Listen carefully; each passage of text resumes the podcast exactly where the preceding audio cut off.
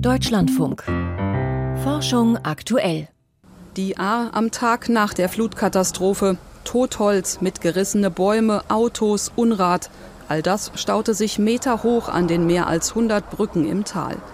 Weil sich das Wasser in diesen sogenannten Verklausungen staute, schoss es dann mit umso größerer Wucht abwärts, als die Blockaden brachen.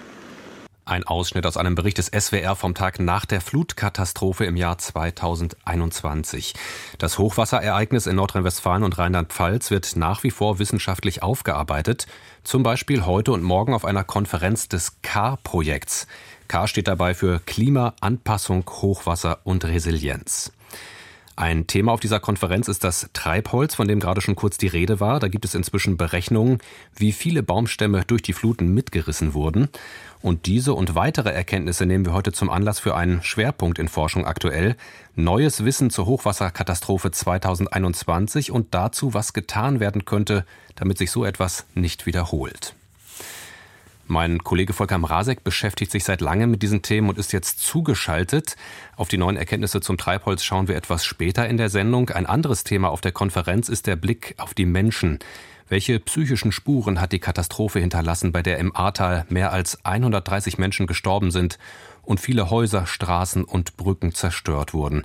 Volker, auch dazu wurde eine Studie auf dieser Konferenz vorgestellt. Welche Antworten liefert die?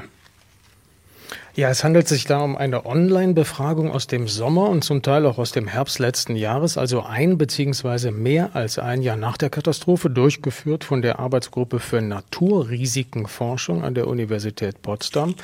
Fast 520 Bewohnerinnen und Bewohner des Ahrtals haben teilgenommen. Ein breites Altersspektrum. 20-Jährige waren genauso darunter wie 80-Jährige.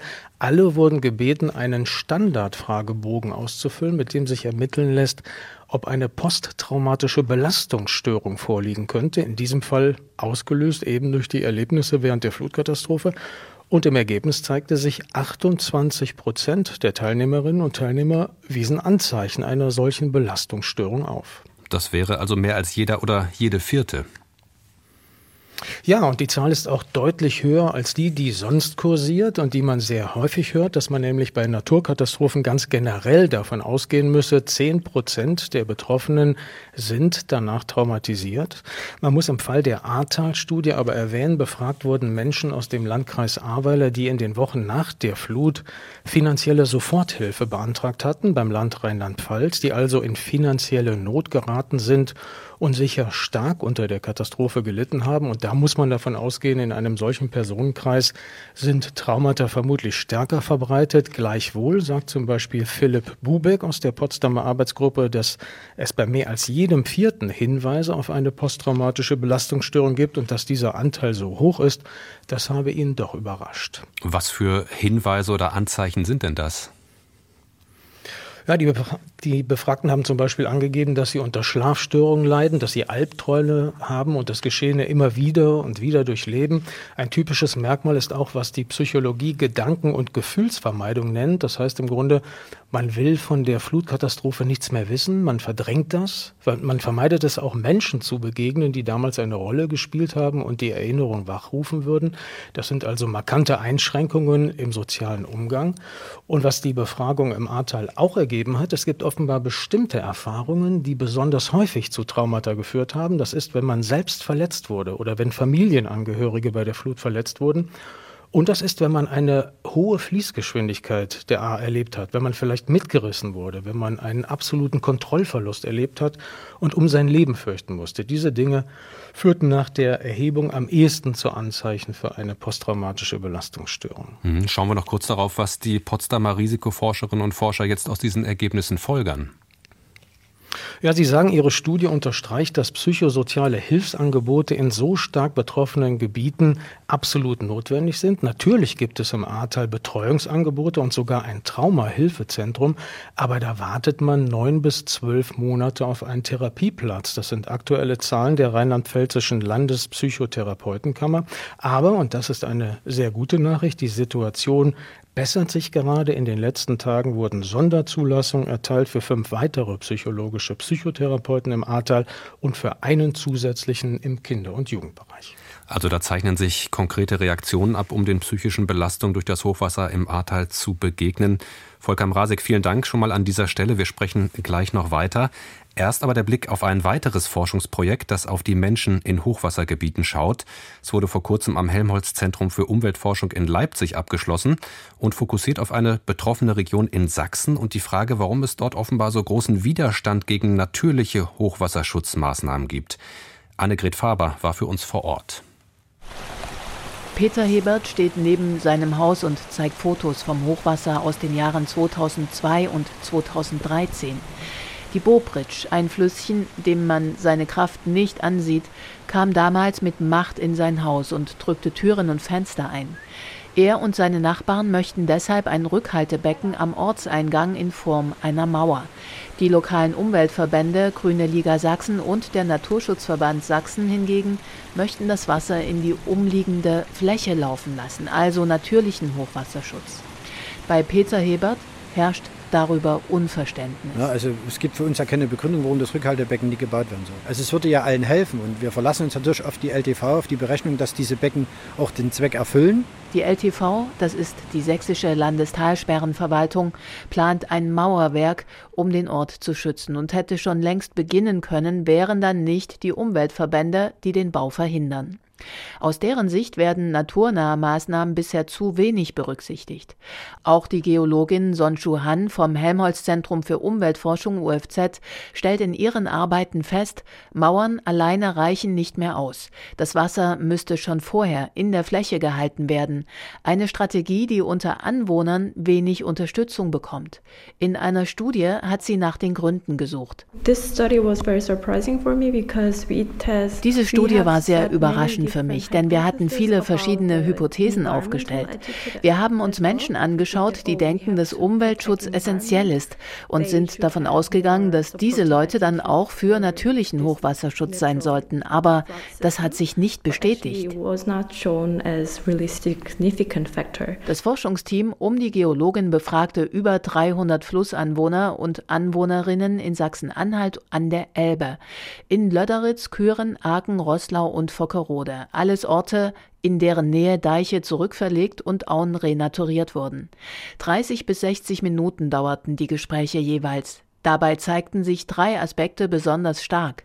Christian Kulicke, Humangeograf und Umweltsoziologe am UFZ, zählt sie auf. Das erste ist Menschen, die sich durch Hochwasser bedroht fühlen oder die auch schon sehr viele Hochwasser erlebt haben. Die sind diesen Maßnahmen deutlich skeptischer eingestellt als Menschen, die sich weniger bedroht fühlen. Das Zweite ist, ähm, und das hat uns überrascht, dass Menschen, die sich besonders stark mit dem Ort verbunden fühlen, also die besonders starke Ortsverbundenheit haben, auch diesen Maßnahmen eher skeptisch gegenüberstehen. Und das Dritte, dass umfassende und gute Kommunikation und auch Vertrauen in den lokalen Hochwasserschutz deutlich dazu beitragen, dass Menschen diesen Maßnahmen eher positiv eingestellt gegenüberstehen. Natürliche Hochwasservorsorge heißt Deichrückverlegung, Entsiegelung von Flächen, Aufforsten von Wäldern, die wie ein Schwamm Wasser speichern und manchmal sogar das Umsiedeln ganzer Ortschaften. Die Forschenden sagen, Wasserbehörden seien solchen Maßnahmen gegenüber oft noch zu verschlossen und sie würden auch zu wenig mit den Anwohnern entsprechend kommunizieren. Wie interagiere ich mit denen, die es betrifft? Wie binde ich die mit ein? Es ist einfach ein neues Berufsfeld. Da braucht man doch Menschen, die das gut können, da braucht man Ressourcen für. Denn das Wohnumfeld der Menschen ändert sich mit naturnahem Hochwasserschutz deutlich. Die Forschenden sind daher mit den Ministerien, Landkreisen und Kommunen in Kontakt und stellen ihr Wissen zur Verfügung. Bei Bedarf würden sie auch bei der Ausarbeitung von Kommunikationsstrategien helfen. Aber es gibt ja auch viele Menschen, die sagen, ich möchte da gar nicht ran. Ja, oder viel, vielleicht auch Politiker in Verantwortung, die sagen, nee, das ist uns zu heikel. Viele der früheren Auenlandschaften sind in Deutschland mittlerweile zugebaut oder werden für die Landwirtschaft genutzt.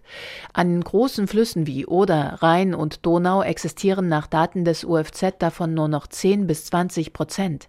Christian Kulicke berichtet, dass viele Kommunen trotzdem weiter auf Mauern und Dämme setzen. Selbst im Ahrtal mache man wieder alte Fehler. Im Ahrtal sehen wir das, da soll ja vieles wieder so aufgebaut werden, wie es vorher war. Damit tut man den Menschen wahrscheinlich langfristig keinen Gefallen. Deswegen ist es ehrlicher und auch langfristig besser. Man befasst sich jetzt mit diesen Widerständen und Befürchtungen und diesen lokalen Identitäten, als wenn man so tut, das Problem würde sich von alleine lösen. Das wird es nicht tun. Das wird wiederkommen. Die Helmholtz-Forscher schlussfolgern aus ihrer Studie, Wasserbehörden brauchen tatsächlich ein neues Berufsbild. Menschen, die darin geschult sind, aufzuklären, die empathisch Gespräche führen können und die auch besonders ortsgebundene Leute mit ins Boot holen. Und sie empfehlen auch, Klima- und Artenschutz soll bei den Gesprächen nicht im Vordergrund stehen. Das ist zwar ein wichtiger Effekt, noch wichtiger sei aber der Schutz der Menschen. Die Bedeutung der Kommunikation beim Hochwasserschutz, ein Beitrag von Annegret Faber. Und um erklären zu können, warum bestimmte Schritte als besonders geeignet gelten beim Hochwasserschutz, da braucht es gute Daten. Viele solcher neuen Zahlen werden bei der gerade laufenden Konferenz zum A-Hochwasser vorgelegt, zum Beispiel diese. 270 Kubikmeter pro Flusskilometer. So viel Totholz, Bäume und andere Pflanzenmasse schwamm 2021 in der A. Darüber spreche ich jetzt mit meinem Kollegen Volker Mrazek, der nach wie vor zugeschaltet ist. Volker, ist denn inzwischen wissenschaftlich geklärt, wo dieses ganze Treibgut in der A hergekommen ist? Also offensichtlich ja, dank einer gemeinsamen Anstrengung von Arbeitsgruppen der Universitäten Tübingen, Göttingen und Bonn und am Geoforschungszentrum Potsdam. Die haben sich gedacht, aller guten Dinge sind ja bekanntlich drei, werten wir doch mal aus. Erstens Aufnahmen von Satelliten, die vor und nach der Flut gemacht wurden. Zweitens Bilder von Flugzeugüberfliegungen, die im Ahrtal stattgefunden haben. Und drittens die Inventare der Forstwirtschaft. Aus denen lässt sich nämlich ableiten, wo wächst Wald im Einzugsgebiet der Ahr und ihre Zuflüsse, wo wurde Wald überflutet. Und das Ergebnis ist spannend und durchaus überraschend. Demnach bestand das Treibholz in der Ahr fast nur aus Ufergehölz, aus Bäumen nah am Fluss, die unterspült und dann mitgerissen wurden. Wieso ist das überraschend? Äh, weil immer wieder spekuliert wurde, da war sicher sehr viel Totholz, viele eingeschlagene Baumstämme in angrenzenden überfluteten Waldgebieten und das alles ist dann in die A gespült worden. Nur stimmt das offenbar gar nicht nach den aktuellen noch nicht veröffentlichten Auswertungen.